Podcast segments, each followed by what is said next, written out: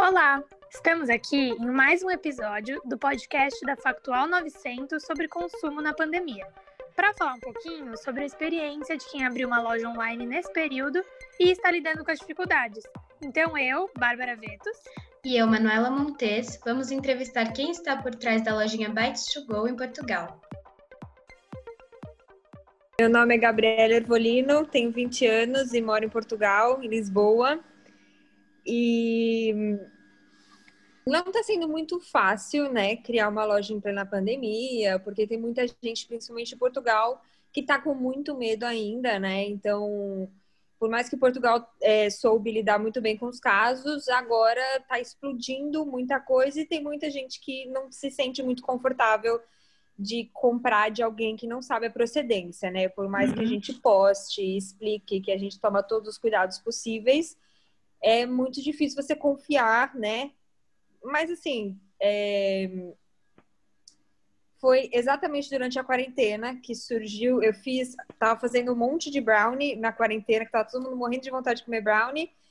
E aí, nossa, que ficou muito bom e ficou muito bom. E aí começou a fazer e aí surgiu um plim na minha ideia, porque eu trabalho em restauração aqui, aqui em Portugal, e é péssimo, é péssimo, porque a gente ganha muito pouco, a gente trabalha muito, né? Aí eu falei, por que não eu fazer um paralelo, vender brownie? Se der certo, deu, se não deu, ok. E aí coloquei meus brownies para jogos que eu estava fazendo na quarentena, trouxe para os meus chefes experimentarem e todo mundo começou a me incentivar. E assim, é, é uma marca muito recente e todo mundo sabe dos impactos né, que a pandemia está causando no comércio no geral. E como você acha que a sua marca Bites to Go está lidando? Tá, você acha que ela está lidando bem até o momento? E como está sendo para você fazer a divulgação, sendo que muitos dos seus seguidores e pessoas que querem comprar são seus amigos do Brasil? Olha, essa parte é um pouco complicada, porque eu, eu não criei muitos vínculos aqui, então os vínculos que eu tenho são de pessoas que eu atendo no restaurante e por hora ou outra a gente acaba entrando nesse assunto, né? Mas a divulgação está sendo mesmo de boca a boca, né? E mesmo sendo de boca a boca, tem gente que ainda fica muito distante, né? É muito. E isso me frustra muito, porque quando eu morava nos Estados Unidos, a galera que tá me seguindo nos Estados Unidos tá tipo, por que, que você não fez isso aqui, sabe? É, deveria ter começado aqui, talvez ter ido para aí, ou enfim. E a mesma coisa acontece no Brasil. Um monte de amigo meu me chama e fala, pô, queria que você tivesse aqui, fazendo isso aqui, não sei o quê. É, é um pouco difícil, mas eu não tô apressando nada, sabe? Eu tô indo devagarzinho, passo por passo.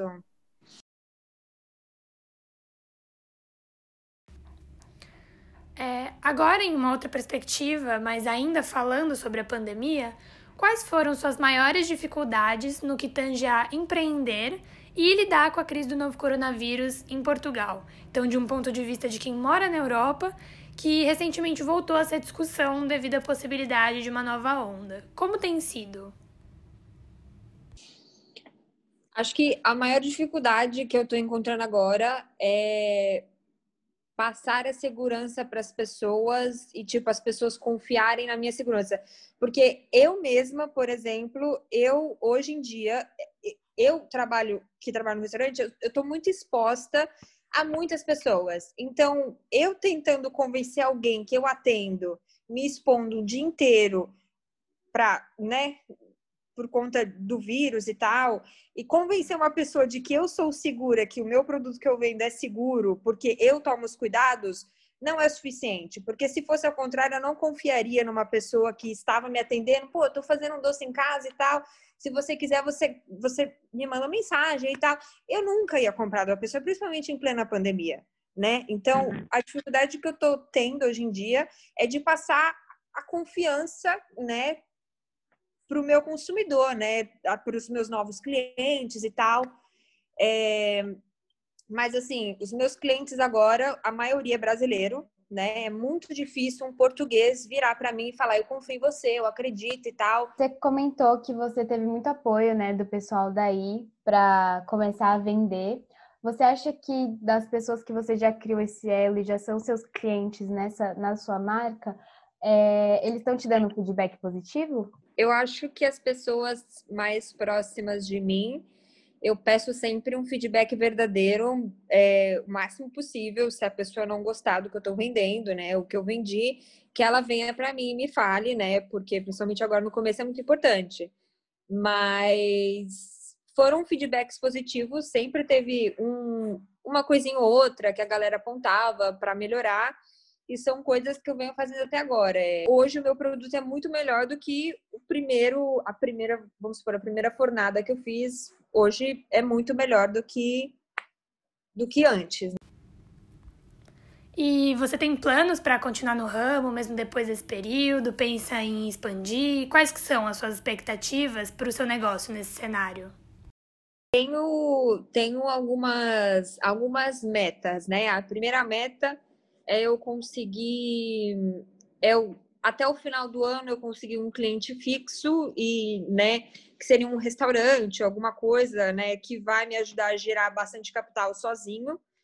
É, e depois eu ter um espaço só para mim, não para receber pessoas, mas só para eu fazer os meus docinhos e tal, ter um pouco mais de liberdade, ter um pouco mais de espaço, é, uma cozinha industrial mesmo, só para mim, e depois ter um espaço mesmo meu, assim, para receber pessoas, mas isso é bem para frente, né? Mas, mas são metas que eu espero cumprir, e é isso. E, Gabi, para finalizar, como, na sua opinião, como você acha que as pessoas vão lidar com o próprio consumo no pós-pandemia? Você acha que vão ter modificações nos modos de consumo comparando um antes e depois desse período? Eu acho que durante a pandemia, é, vou falar como, como que a minha experiência que está sendo agora, né, e a experiência das pessoas que eu convivo muito, nós estamos revisando nossos gastos, né? Por exemplo, de sair para comer em tal lugar, não só por conta da pandemia, mas a pandemia ajudou muito, porque muita gente ficou trancada de layoff em casa, recebendo metade do salário, então, né, fez a gente repensar muito sobre como que nós gastaríamos o nosso dinheiro e se, valer, se valeria a pena, acho que as pessoas vão repensar em como gastar melhor o dinheiro e onde gastar melhor o dinheiro. Então, eu acho que vai ter mais essa noção de que algumas coisas não são não serão mais prioridade. Nossa segunda entrevistada é Beatriz Rodrigues, fundadora da Bijucas, marca de acessórios. Bia começou seu negócio com 17 anos. Hoje em dia faz faculdade e trabalha na loja.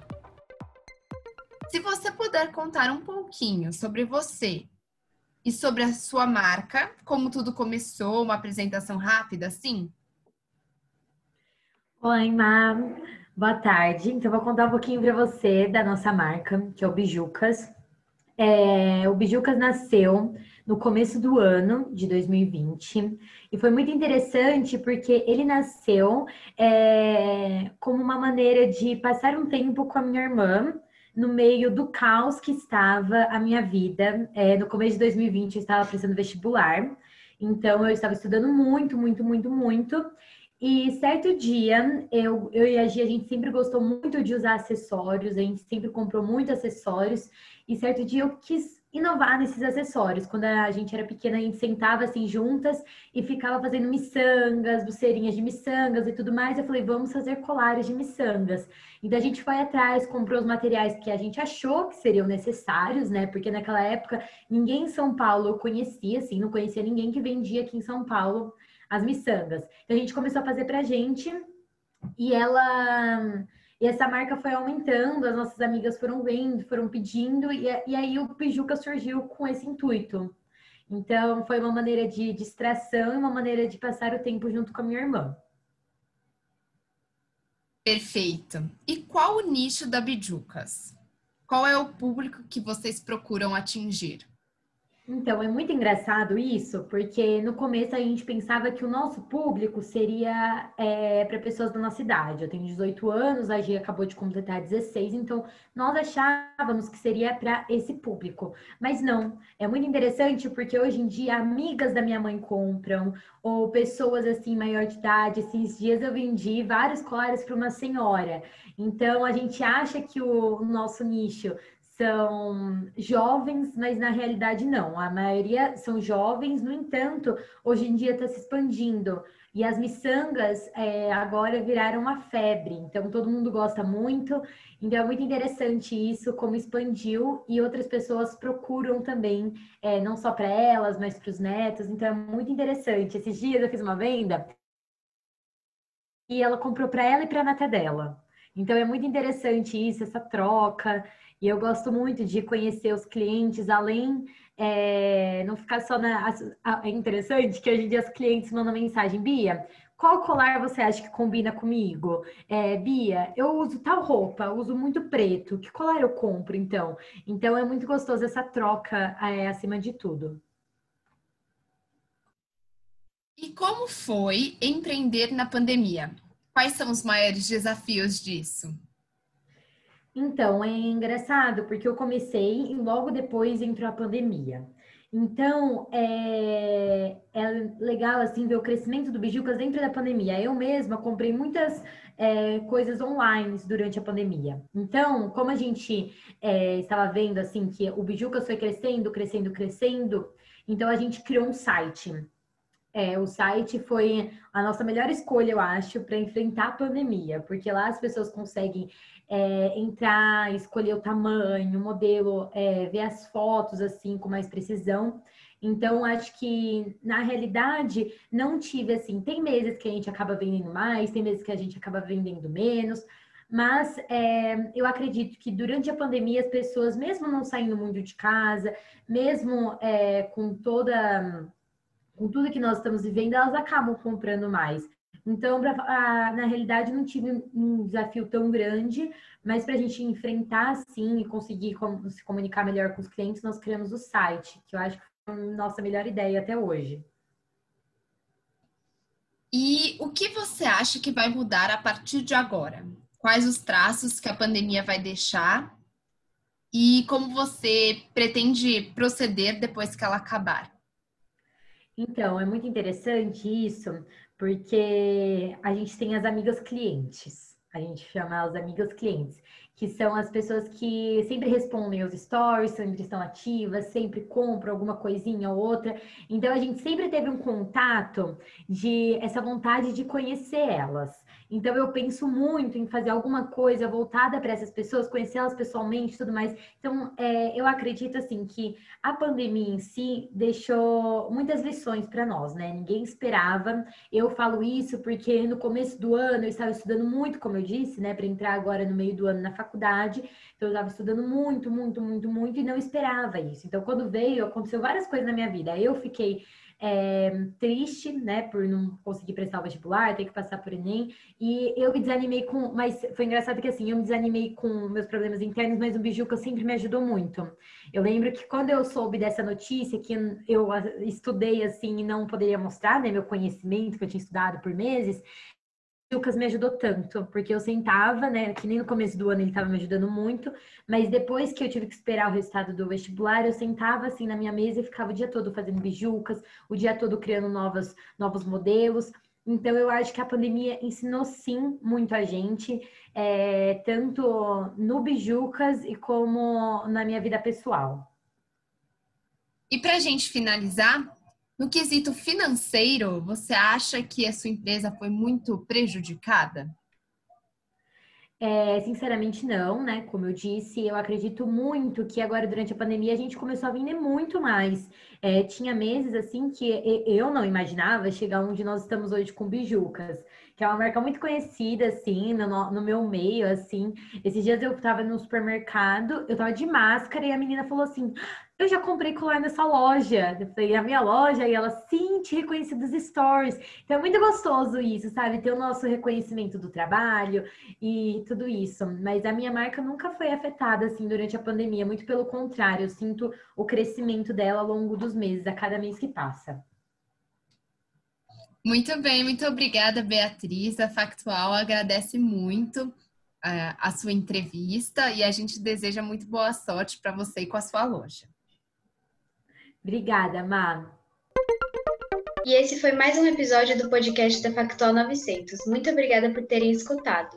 Nos sigam nas redes sociais e não deixem de conferir nosso próximo episódio sobre consumo na pandemia.